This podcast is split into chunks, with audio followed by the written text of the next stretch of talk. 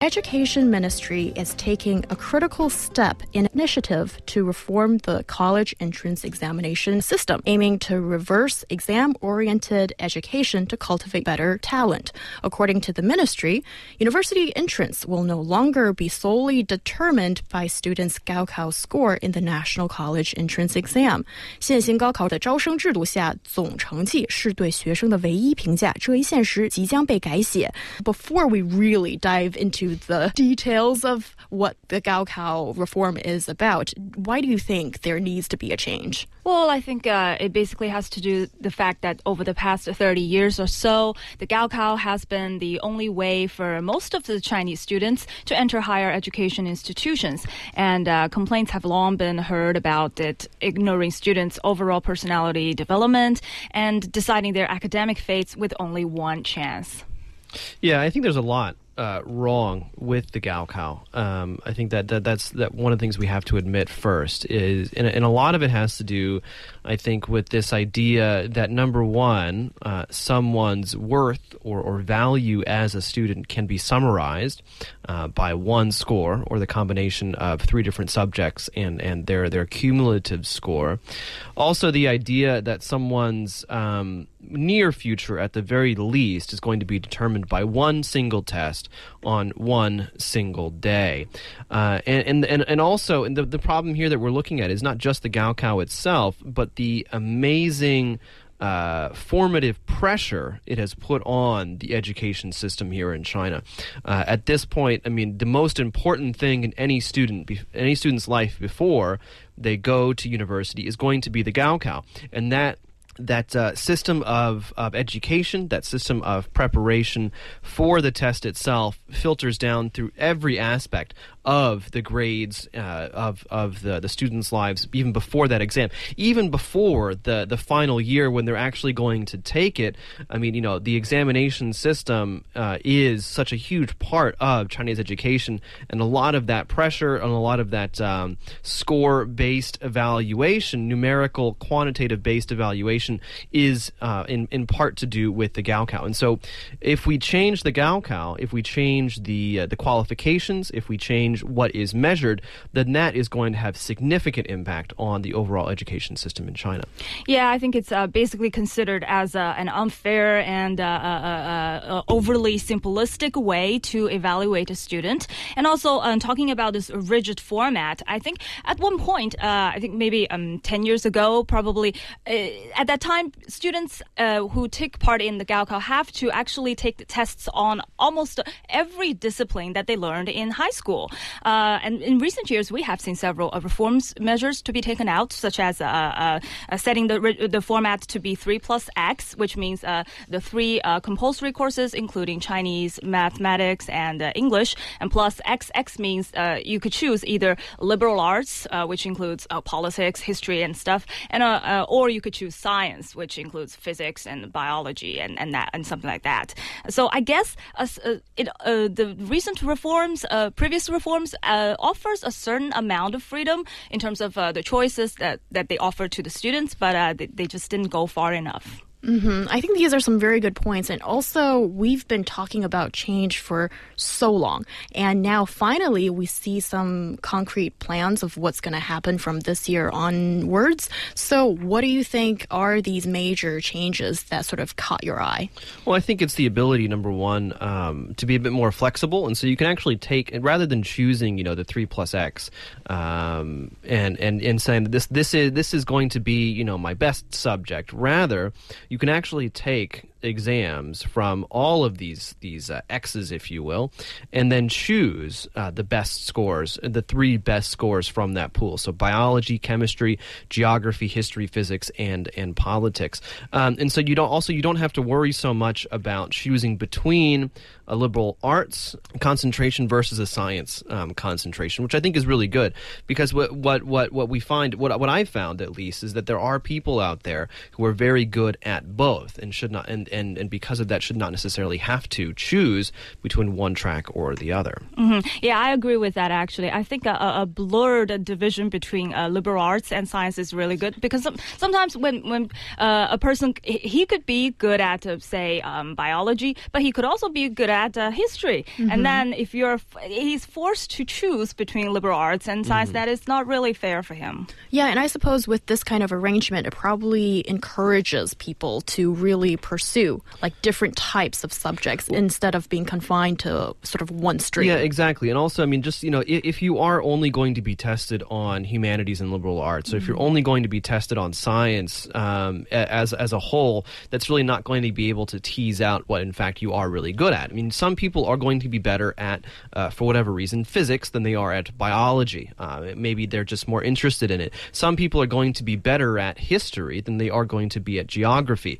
Uh, and so being able to choose, um, I think, very specifically which specific subjects you are or do want to be tested on, choose which ones you will be strongest in, well, that gives so much more flexibility, number one, in terms of the, the, the final outcome, which we which will, of course, be, be stronger in general, but then also for universities, they, they, they, they can actually they can actually set uh, thresholds uh, for the scores in the specific exams for specific programs. Yeah, and I actually really like this idea that the students they, they have more than one chance to take the three courses, uh, the t- tests. That means that they are much less likely to get ruined just because they didn't probably sleep well one night before the test. Well, yeah, and this is also true. I mean, they, they, they've actually uh, implemented that reform for English um, already. Mm. I believe this year is going to be the first year where it actually comes into effect, uh, at least for um, Beijing. And so that's that, that, that, that's a huge step forward. I mean, the idea that, that only one day in, in, that's going to determine you know your your educational future, at least in the short term,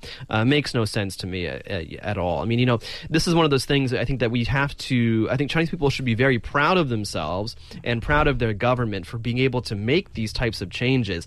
I mean, if we look at South Korea, for example, South Korea is having some major problems, uh, in uh, major cultural problems, I would say. Um, in part due to the educational system, and then of course due to and then then the knock-on effect that has with the uh, with the employment uh, uh, market as well, and and just business in general, and a lot of that has to do with the fact that that, that it's the same situation, or at least that it, that it is now, and or that it will be in the past for China, mm-hmm. where it was just one day, one exam, your mm. entire future is on the line.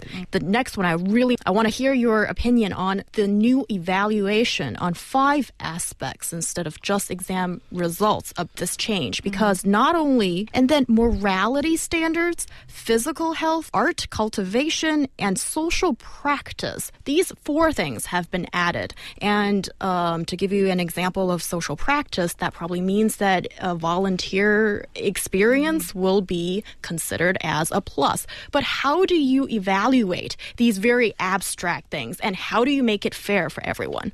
Well, first of all, I, I think I have to say that I think this is a positive change because um, uh, I think it, it, it, accentuates this role of extracurricular activities uh, instead of just asking the students to focus on their uh, academic study because uh, Chinese uh, education has long been criticized for uh, only asking their students to memorize the hard facts written in the textbooks instead of encouraging to the creation of their creativity. Mm-hmm.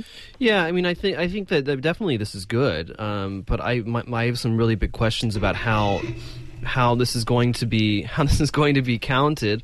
Uh, and also how, how these things are, are defined. I mean, I, I just don't understand how it's still unclear. So, for mm. example, with, with the Gaokao score themselves, how is the, the A to E classification going to be? What are the classification standards for that A to E for that A to E grading? Is it going to be a numerical grade? Okay, well that actually makes makes a lot of sense because we're dealing with multiple choice tests and so on and so on. But then if we look at at, at moral standards, at social practice mm. and things like that, how do you quantify? Those those those areas? What are what are the criteria for getting you know a 10 out of 10 for example in in, in that area.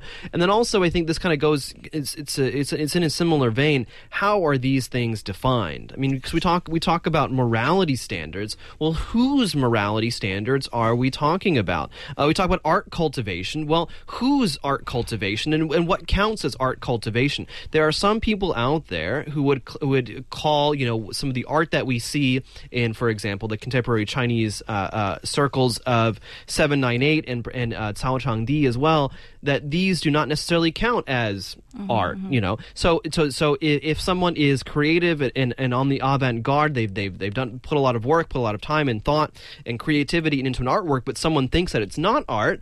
Well, then, do they not qualify for for having art cultivation? Yeah, and our listener Koei is well, he or she does agree with what John just said, and it's very hard to quantify. And when you have that problem, it's very difficult to make it fair for everyone. Yeah, I mean, even if you can quantify it, for instance, uh, like uh, there's a requirement for like five hours of community work, there's still some way to like pre-orchestrate it. Like you, you can pull a few strings and then maybe stay at a health center for five hours. Well, then- even well, even then, I mean, I don't, I don't want to make it seem like I, I, I, I- I am arguing, you know, for quantification. I don't, I don't, I don't think we can. Uh, I mean, I don't, I don't think that we should be try to quantify moral standards or, or physical health and, and, and social practice and things like that. Um, but I think that this is what the the Chinese Chinese systems tend towards is quantification because because numbers are objective. I mean, you know, one is one. You know, you can't you can't really argue with that. But uh, the value of a volunteer project, you know, on, on the on the face of it, that is mutable. I mean, that that and the, and the value of of one uh, volunteer project uh, is debatable over another vol- volunteer project, and then there's a lot of subjectivity involved. And Chinese people, when it comes to fairness and college entrance and things like that, they don't like that those gray areas. It, it- one is one, two is two, two is better than one. Okay, argument over. Uh, and so and so in that sense, I think that we should need to be very very careful. Yes, of course, more comprehensive evaluation is important, but let's not try to put a number on everything. Yeah, that's a very good point. Now, no longer these people who get mathematical Awards will be awarded with extra points, and also these uh, level two national athletes and youth science award winners taken out of those who are legitimate to get extra credits. And some people are saying that this is fair for more people because when there are more avenues, as we see in the, these changes, there it means more gray areas. But this could also mean that those interested in science probably they're not going to be rewarded when they should have otherwise. Right. I actually have a, a, a issue with with this. Actually, I think it, it, although some people might think this is a fairness, but it, it turns out to be kind of unfair to those people. Kind of have some extra talent than than the normal people, right? And uh, well, I think it's okay if they are not evaluated in terms of uh, credits. Like they're not, they won't get extra credits. But then I think they could still serve some uh, uh, im- serve as an important factor influencing universities' decision when they when they are determining whether or not to take this person in. I mean, this this this whole this whole idea of extra credit stuff makes no sense to me. Again, I mean, we're trying to quantify, as as as as uh, Jingnan uh, just described it, a talent. How do you quantify how good someone sings? And should how how well someone sings actually factor in to when they are applying for an engineering degree? But that always happened. Like in America, when if you are Taylor Swift and you are applying But we're for not talking about Taylor Swift. We're talking about regular people. I'm talking about people who've got uh, amazing rewards So- in their so- so- so- respective fields, So, so? Taylor Swift, when she's applying for an engineering degree, should have special consideration. Is that what you're saying? well, Well, not necessarily I think engineering, but when she's thing, I think it's one thing that you write that into your resume, resume, but it's another for the university to right. consider it or not. Well, exactly, and that's and that's that, that's the point with the extra credit system. It makes no sense to me whatsoever. We're trying to quantify a talent, uh, something that is is I think fundamentally unquantifiable, Mm. uh, unless we're saying how many how many high notes can you hit in a certain period of time, which is an absolute absolutely ridiculous standard.